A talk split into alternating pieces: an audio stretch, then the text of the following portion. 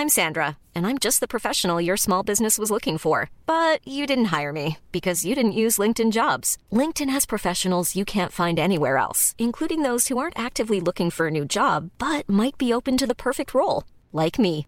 In a given month, over 70% of LinkedIn users don't visit other leading job sites. So if you're not looking on LinkedIn, you'll miss out on great candidates like Sandra. Start hiring professionals like a professional. Post your free job on linkedin.com/people today. Eh, tu connais Tips?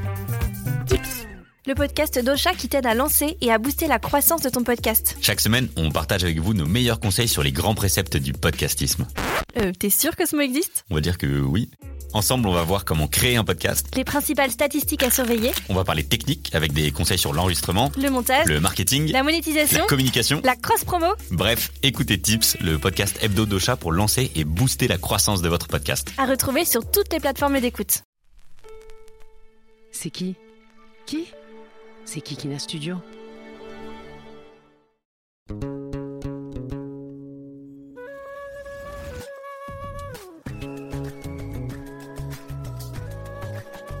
Hello, everyone. Welcome to this new episode of Jeans Podcast, the very first podcast that tackles love, sexuality, feminism, and gender intertwined with Arab and/or Muslim identities. Today's episode deals with an issue that can be perceived violently, so brace yourselves. It is about colonization and its relation to sexuality and masculinity. If we read thoroughly Australian sociologist Raewyn Connell, hegemonic masculinities were constructed as white, while subordinate masculinities were reserved for people of color, less close to the ideal and closer to deviance. It's also important to adopt an intersectional point of view here, since we'll be talking about a history that has been told for decades by the ones who colonized, overshadowing the reality of the ones who were colonized and seeking freedom from the oppressor. Yet, the fear of ideological rape and territorial penetration has grown in French people's minds since the 50s. Algerian hypervirility was opposed to a crisis of French masculinity, thought to be the cause of defeat in Algeria. The far right presented itself as the possibility of restoring a virile authority versus the quote twinks and quote dandies of May 68, who were deemed as too effeminate to fight against the Arab invasion. Apparently, it would have given the figure of the Algerian pimp, an engine of the Arab invasion in France, according to the far right, and that of the Maghrebi immigrant worker whose hypersexuality and sexual misery would lead to the need to resort to prostitutes and to relentlessly rape white women. So I'm very happy to have an enlightening chat today with Todd Shepard. Todd Shepard is a professor of history at Johns Hopkins University in Baltimore, USA. In 2008, he wrote The Invention of Decolonization, The Algerian War, and the Remaking of France. And he co wrote Guerre d'Algérie, Le sexe outragé with Catherine Brun in 2016.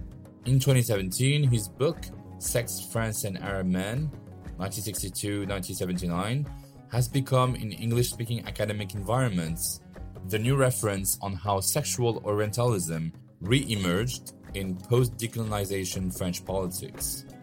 So he's the best person to go to for a nice discussion on French far right politics, May 68, prostitution, gay rights, sexual libertinism, and the question of rape also explicitly grappled with questions of imperialism, the Algerian War, colonial violence, and post decolonization racism.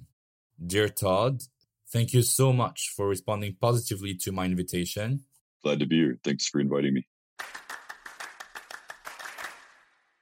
So, to start off on the topic of the French perception of virility and sexuality for Arab men, can you give us a clear view on what changed between the colonial era in North African countries and the post independence era from 1956. Yes. Uh, so my work really draws heavily on a discussion that was really crystallized through Orientalism, you know, Edward Said's Orientalism, which comes out right at the end uh, of the 1970s in English and quite quickly thereafter in French. Um, Edward Said is trying to map out uh, the emergence and the crystallization of a set of claims, interconnecting claims that position something called the Orient uh, as having a coherence to it, uh, and a coherence that, you know, in his definition, above all, serves to cement the idea that there's something called the West. To try to define something called the Orient that encompasses uh, what could be called the Muslim world, uh, that might be referred to as, you know, the so-called, you know, in reference to Europe, uh, the Middle East, or North Africa, the Near East, uh, etc. That you know, he said, wants to make a claim that this entirely set, this diverse set of peoples, cultures, civilizations, countries, states, etc., get lumped together into something called the Orient. That scholars have tried to explore sexual Orientalism, uh, and so this is about the ways that gender uh, and sexuality, generally speaking, uh, are defined in these Orientalist discussions. These, you know, primarily at this point when they emerge, at least so-called Western-centered uh, discussions about the so-called Orient. So that they participated in producing their idea there's something called the Orient uh, that's Muslim, Arab, something uh, that has some unity to it. And they tend to fixate on forms of aberration, uh, aberration that therefore comfort the idea that the West is a place where gender and sexual norms are normal and good and universal, uh, potentially. Uh, and that they increasingly that in the West, these things then allow us to think about and talk about people as individuals. Whereas in the so-called Orient, they're never able to be individuals because they're caught up in these aberrant forms of both masculinity and femininity. You tends to fixate on women, girls, females, and the feminine or femininity. This has been the kind of dominant mode. But Said, Edward Said, and many other people since have also noted his attention to the ways that questions of masculinity, men, boys, and males is also part of this and defined as aberrant. Uh, one of the things that I was looking at and one of the things that kind of gave some chronological boundaries and meaning to the period that I was looking at, which is really focused on you know the particular moment of Algeria's independence and crystallizing something that I think, as you were right to point out, you know, has emerged in French and larger discussions, uh, French language, France itself, larger discussions in the 1950s. And that's an increasing attention, and I do argue, you know, after Algerian independence in France, a kind of fixation on males, men and boys, uh, and masculinity uh, in ways that kind of take over from the usual, more typical fixation on females and femininity. So again, you know, I'll just reference some obvious markers here: uh, the veil, uh, hijab, uh, the harem, uh, kind of women's oppression, women as deeply oppressed and suffering under Puritanism, women as refusing their bodies, uh, women as deeply licentious and you know, eager to have sex, uh, signaled by the hair. So all of those forms, and you can see these aberrant forms of extreme types of femininity, of presentations of womanly womanliness, um, uh, and it's usually these two like poles of extremes. And Westerners, to reassure themselves, is to say the West is in the middle. like the West is normal. So people can be all sorts of variations on being a woman or being a girl in this discussion or being feminine. Whereas in the Orient, it's either one or the other. It's either women who are completely pushed to the side of Puritanism, uh, puritanical, pudeur, you know, becoming incredibly modest and refusing to be exposed versus, and then the belly dancer, the harem, you know, the extreme. So the same thing then is true of men males and masculinity uh, in the classic, in the kind of longer term and still resonant, understand Orientalist depictions of Oriental masculinity, Oriental men, so called, uh, and boys and, and, and, males, which is the usual historically important uh, ways of talking about this, have both fixated on Oriental, Arab, Muslim, men, boys, masculinity as torn between two other you know, seemingly paradoxical versions of the hypervirile brute, you know, driven by sex, driven to rape and abuse women, driven to rape and abuse boys and other men, to humiliate them, uh, driven by sexuality, driven in a kind of form of self production uh, as ultra virile, incarnating some form of animal masculinity, and the ephebe, uh, the dancing boy, the kind of the the pale, hairless, feminine male uh, who is some kind of who's open to having sex with other men to be taken by other men, who lacks any characteristic that seems to typify or is taken to typify what it is to be a male, to be masculine, etc. So again, these two extreme poles, where the middle space is supposedly then occupied by Westerners, or at least those who are understood to be Western. So in the 60s and 70s, in my in my analyses of the French discussions I was studying with, and what you see instead is this production of an intense attention to ultra virility, what the French would call hyper virility, uh, excess, too much manliness, uh, or an extreme version of the pre- of presentation. So in the longer history of this, and this is something that is important to kind of grab onto uh, with Edward Said's understanding of Orientalism. Most Orientalism is negative in intention. It's meant to condemn and therefore to celebrate Westerners.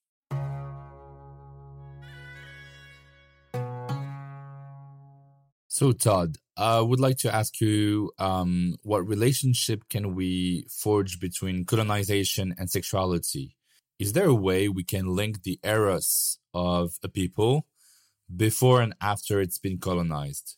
I'm asking you this question because when I studied decolonial feminism and asked brilliant essayists like Françoise Vergès, I learned about so many atrocities that were perpetrated by the French on Arab men and women, from rape of children to emasculation, literally cutting their balls and enslaving them or even how North African immigrants were suffering from erectile dysfunction and impotence after leaving their country for France. Again, does colonization induce sexual domination?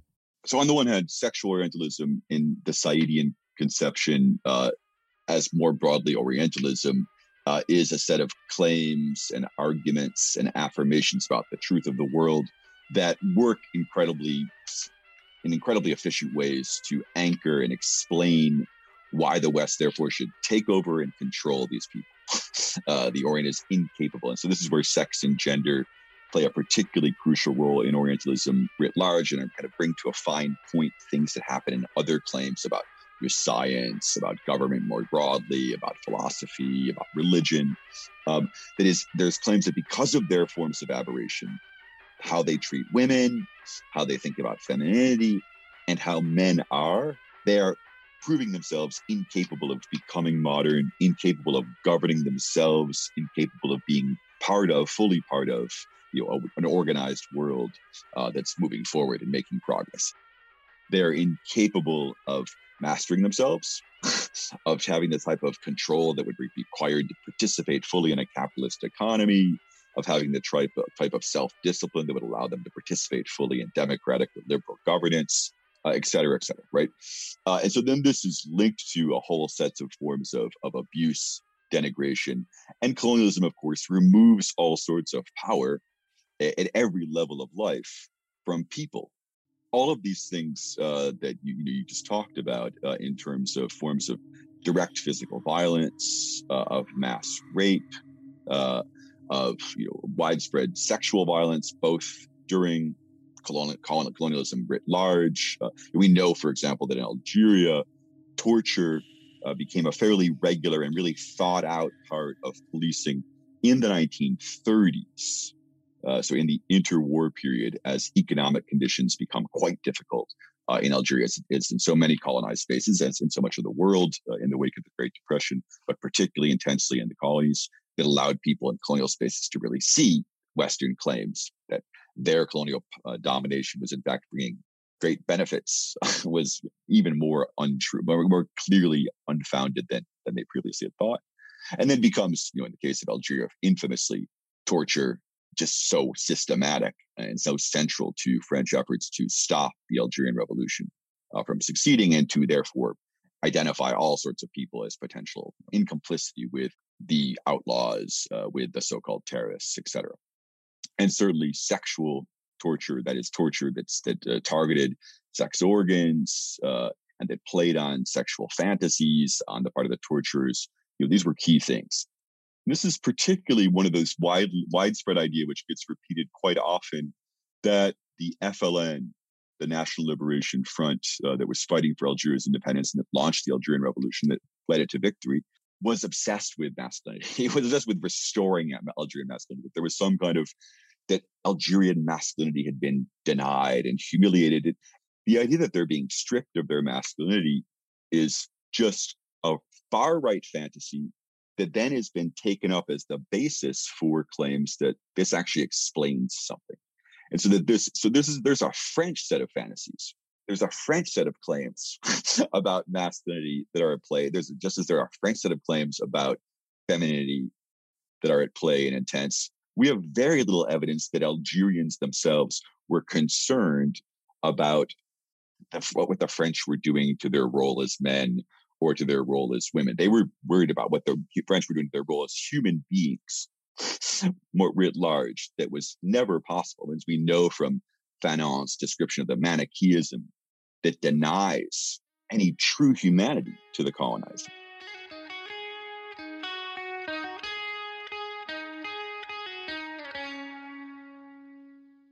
The far right party in France was indeed obsessed with Arab masculinity, and they saw it as a national danger as much as rooted in a sexual perversion. So they wanted to fight against the Algerianization of France, and this would mean, in their imagination, the automatic rape of poor white little girls and the emasculation of French distinguished men. On the other side, we had the French New Left La Nouvelle Gauche française, who meanwhile elevated the model of the heroic Algerian man as an incarnation of the revolutionary immigrant worker, which is, I think, a bit patronizing also, and I'm not sure is completely empty of other tropes on Arab men either. So, correct me if I'm wrong, but French socialists were seen as too soft, um, sometimes even portrayed as sissies, and the French ultranationalists wanted to revirilize Frenchmen with a so-called normal virility, while they would save women from them, white women or Arab women, because as Gayatri Spivak formulated it, they are white men saving brown women from brown men. Yeah. So one of the things I'm interested, but I try to talk about uh, in my in my book, you know, is uh, the ways that again this form of Arabophilia, uh, which has a long history. It's, I think, crucially captured uh, within the concept of Orientalism. Uh, this idea that they, uh, you know, in this case, the Arabs or the Algerians have something special that's different and better gets reworked uh, in this moment. And what I'm particularly interested in how it gets reworked during the revolution itself in the context of anti-colonial revolution and struggle uh, into a political version a certain fringe of the left, and this will become, I think, more important over time, begins to identify. Algerian men were the kind of embodiment of a revolutionary hero. They could be a model for French people writ large, uh, and in particular to Frenchmen. Certain left wing French discussions will say, look, here we have an idea of the ideal man who can be a model of how to get us out of this situation. They can create revolution and we can see this. And so here you'll get a discussion which does fixate on the way that torture by the French army, by the French police, by French authorities that's fixated on Algerians is particularly sexualized. And a representation of Algerian men, however, that is wholly resistant to this, able to overcome.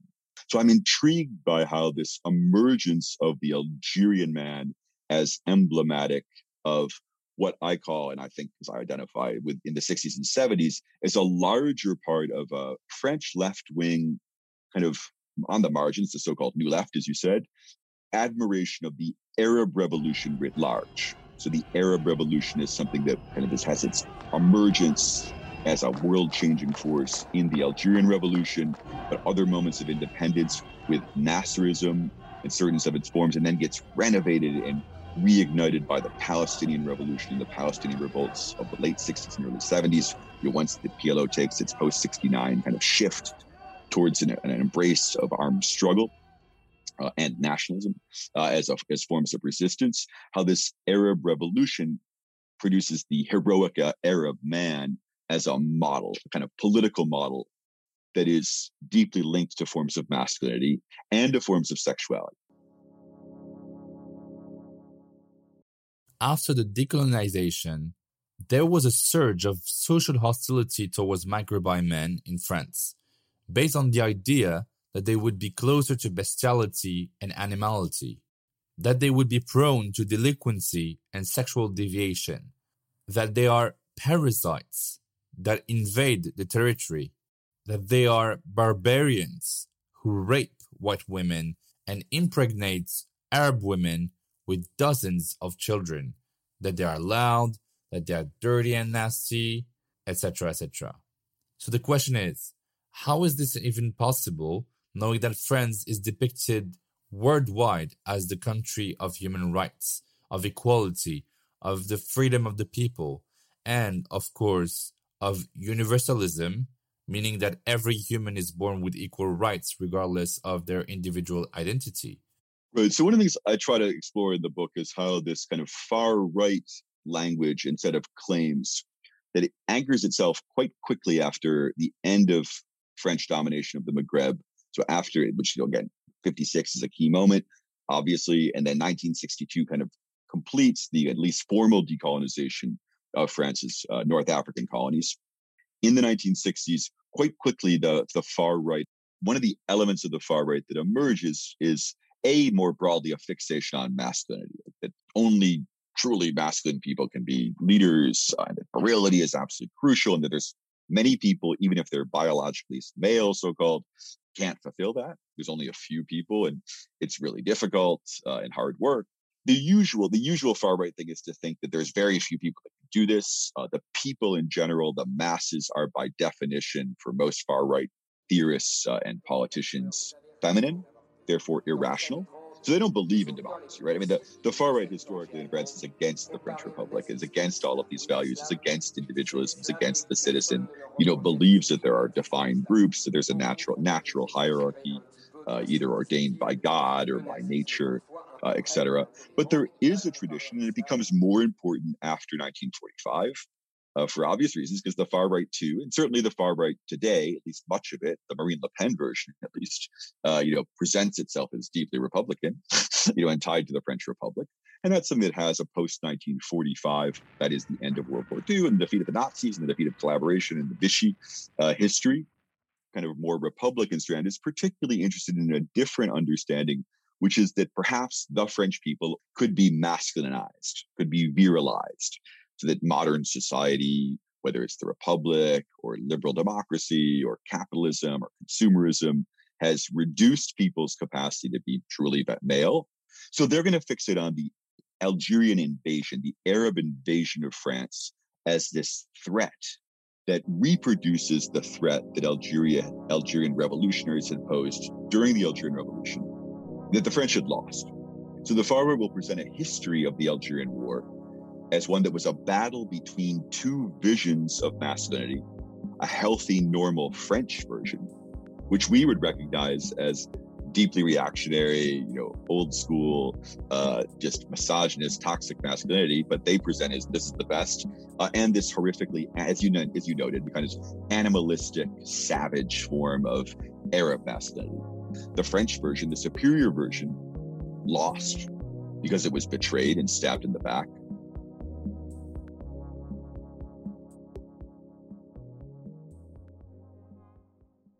Speaking of, I wanted to uh, point out this fact. Is it fair to say that France had been portrayed at the time as a young white virgin, or at least a feminine figure even a motherly figure with this topless Marianne as the highest symbol of the Republic. Whereas on the other side, North African countries had been pictured as a hyper masculine power with a brainless, close to animal virility, and that this was the reason the French thought they had lost these territories.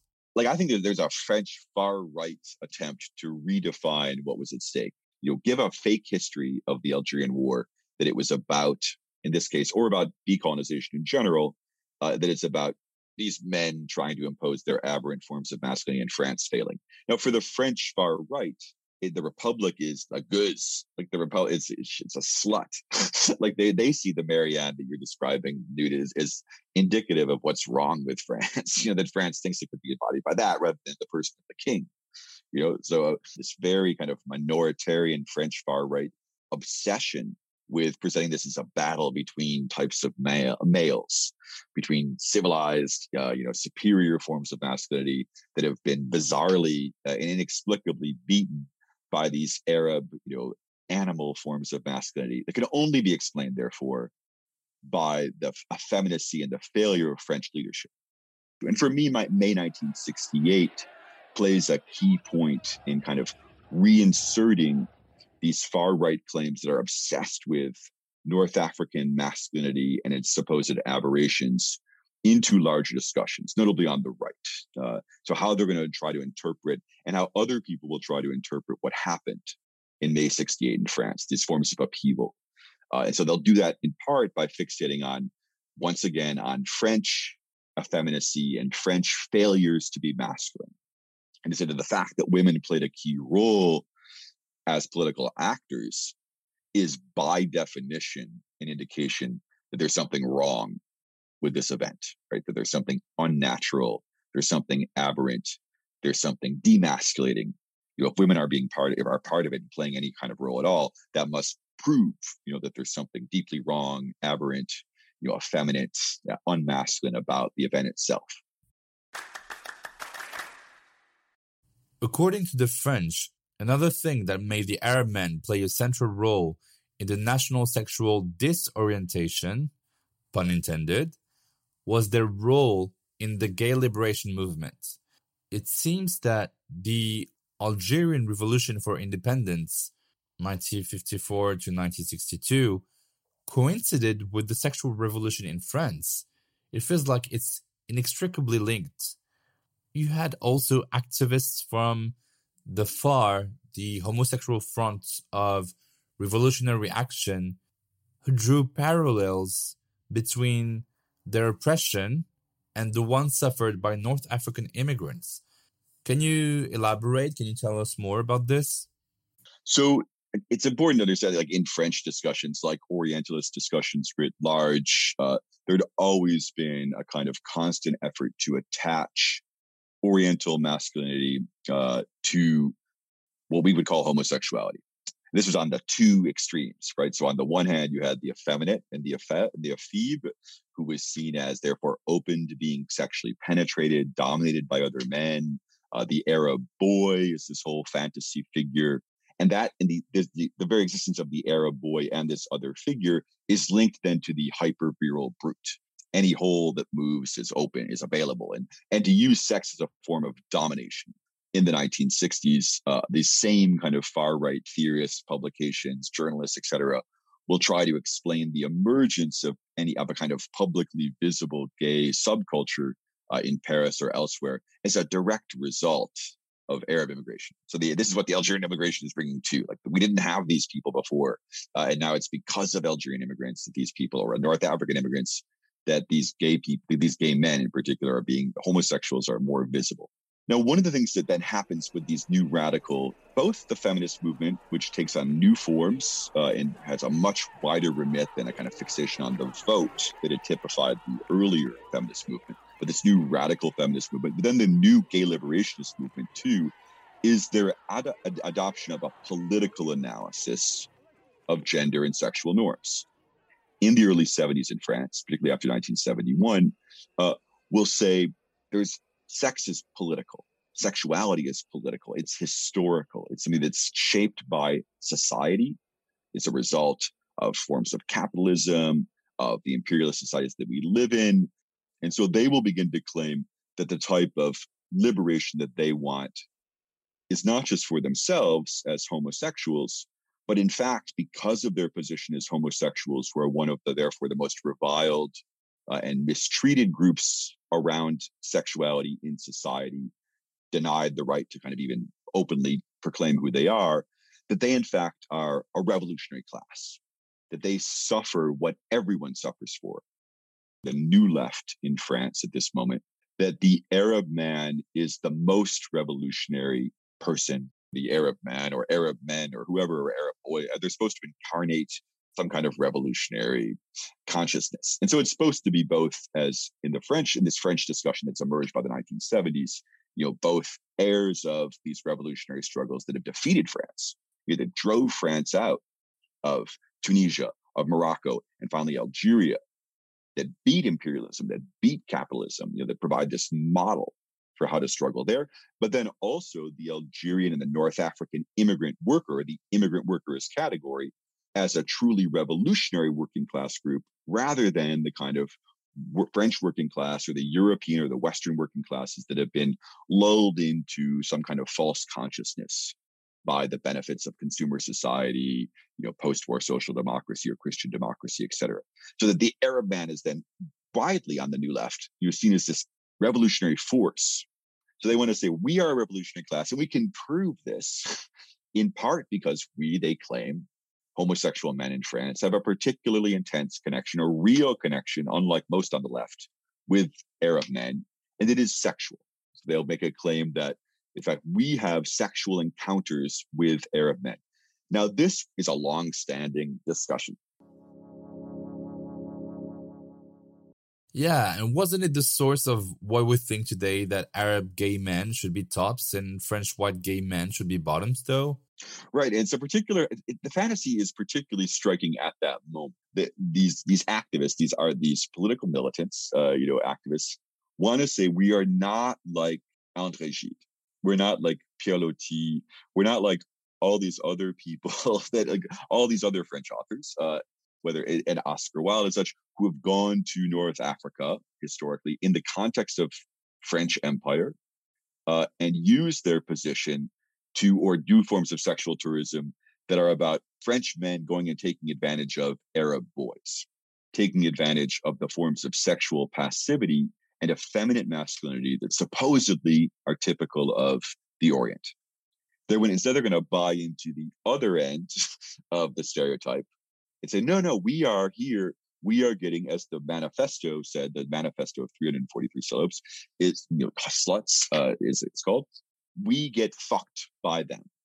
In the context of France, these men, these North African men here, are facing so much racism, so much oppression, and so much sexual misery.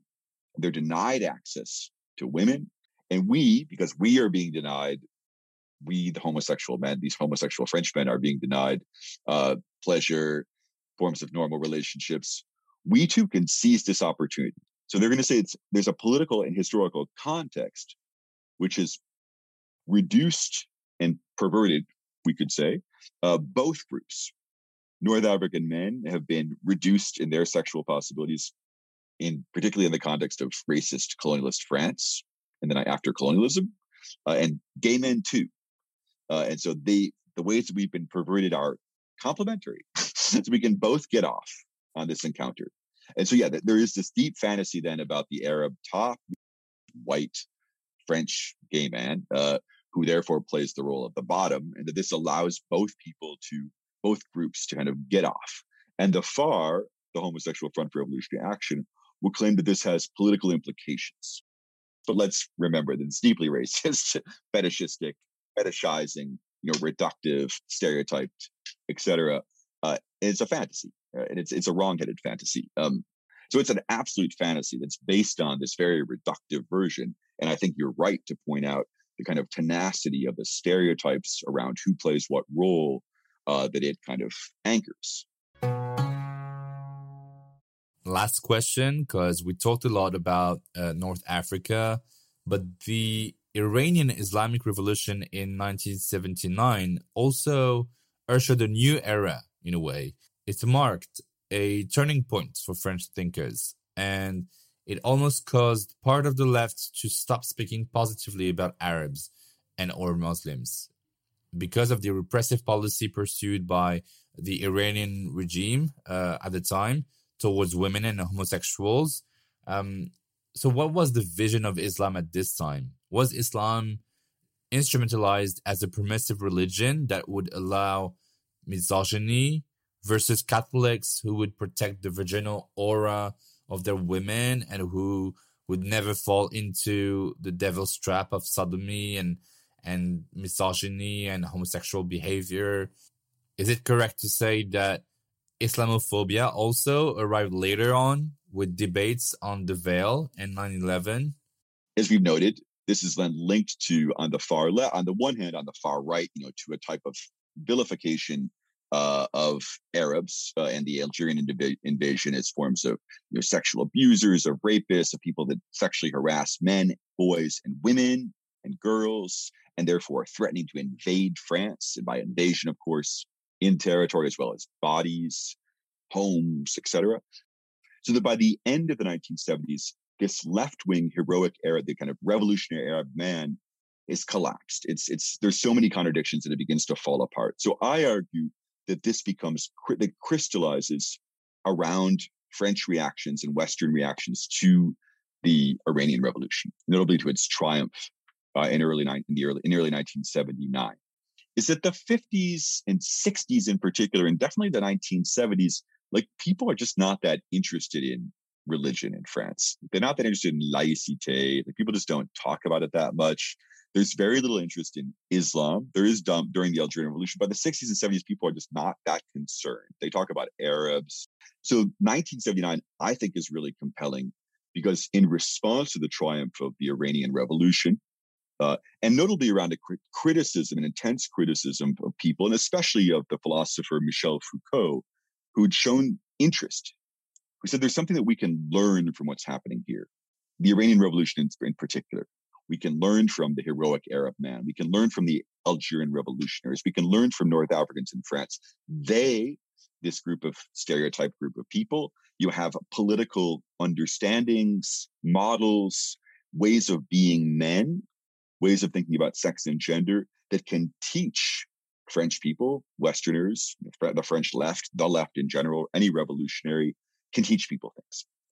So that what emerges here is you have, for example, this whole set of debates that had been part of the crisis that kind of undermined and it led to the collapse of this version of the heroic kind of Arab revolutionary male uh, as a model around things like pedophilia, around things like rape, around things like prostitution, proxenetism, pimping, etc. These have been crucial debates in the 1970s.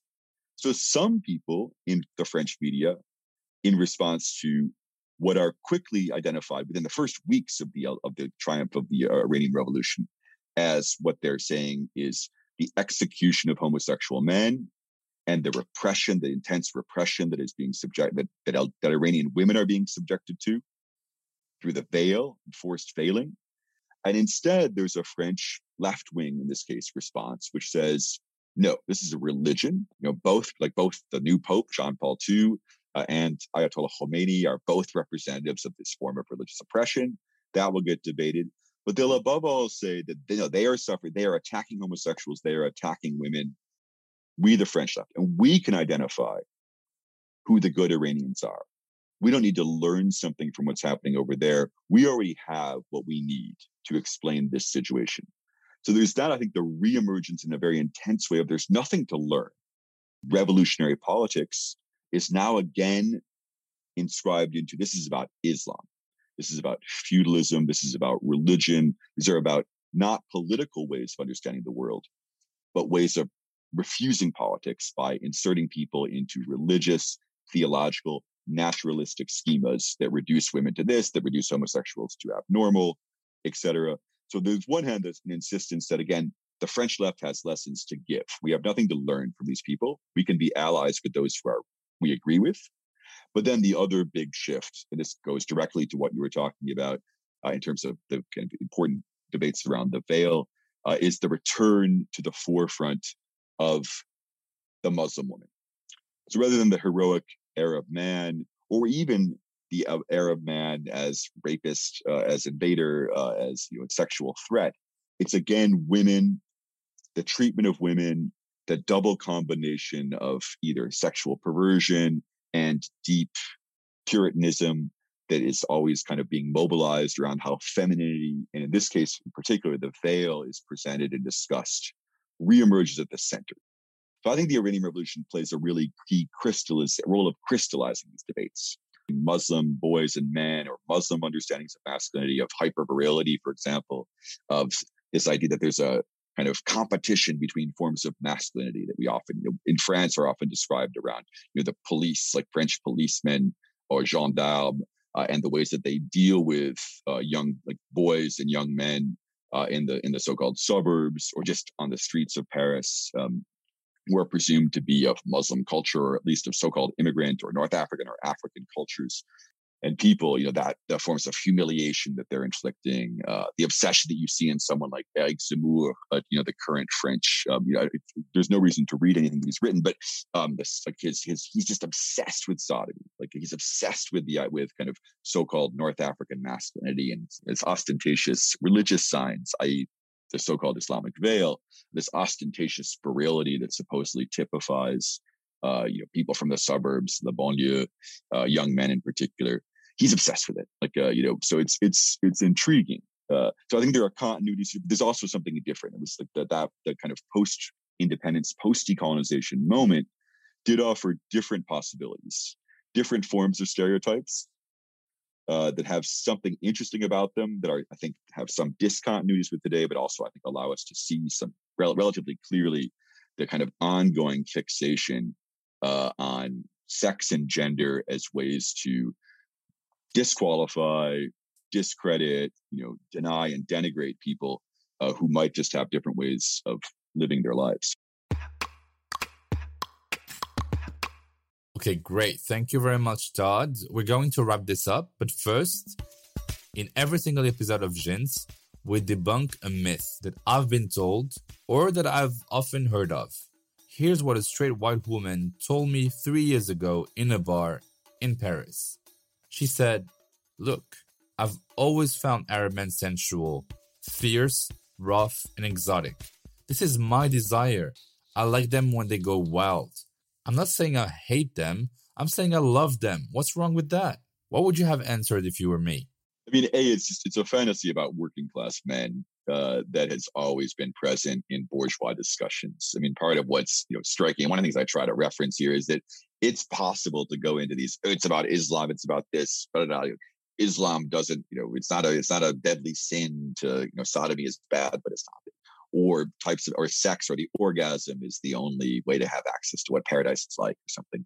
But in fact, all the fantasies that we have about how working class or popular in the French term, you know, kind of working class men in general live their lives and live their sexuality are, the same version. This idea that they are not constrained by bourgeois norms. Uh, so it's just it's a it's a fantasy that that is you know about working class. It's about slumming. One can have all sorts of anecdotes about how I well this person, this person, this person, but it's like any stereotype. It's incredibly reductive. It's basing a presumption. And here I would just argue that the presumption is a fantasy that's above all linked to understandings of kind of working class masculinity and, and masculinity is before feminism uh, before kind of modern understandings about how sexual relations and how gender relations should, should be more egalitarian. Uh, this fantasy that certain people that are outside of the progress of modernity still have access to ways of being that are, you know, less desirable in the world, but are perhaps really exciting in bed. Uh, so it's it's and I'm glad that people find good sex. Um, but to then presume and to assert something about other people as a group uh, is to reduce them to their sociological status, rather than to admit that they too could be that everyone can potentially be an individual in diverse ways, or that the ways that their sociological situation actually shapes, for example, their relationship to their body uh, and to other people's bodies might be different. Thanks a lot, Todd, for your answers today. Thanks. It was a pleasure. Well, thanks for doing this work. Uh, it's great to listen to what you do, uh, and I'm really pleased to be part of it. And now, as usual, a few key takeaways. One, please remember that there's always a part of history, culture, and social construct in your desire. make sure you know more about it before starting to fetishize or sexualize someone else's body. 2.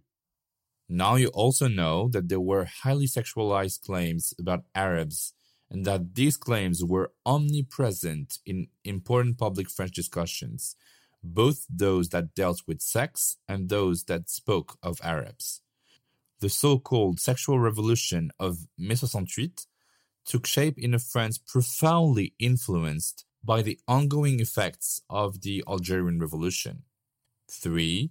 According to Edward Said's work, we now know that sexual Orientalism shows that sex, sexuality, and gender were crucial in the Western elaboration of an Orient that was radically different from the West and so required colonization.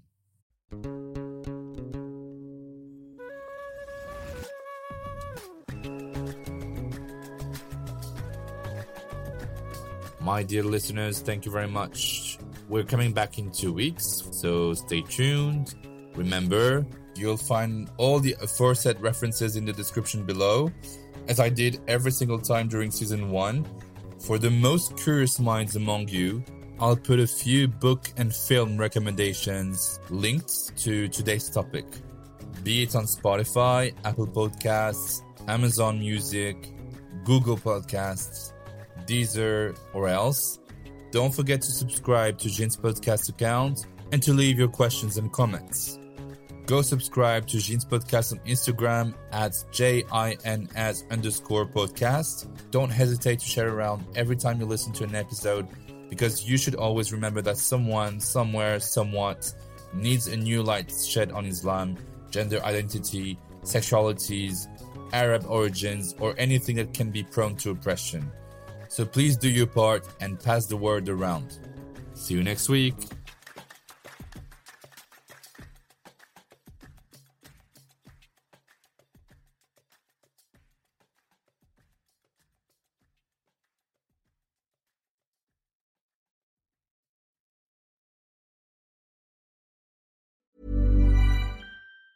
Normally, being a little extra can be a bit much, but when it comes to healthcare, it pays to be extra.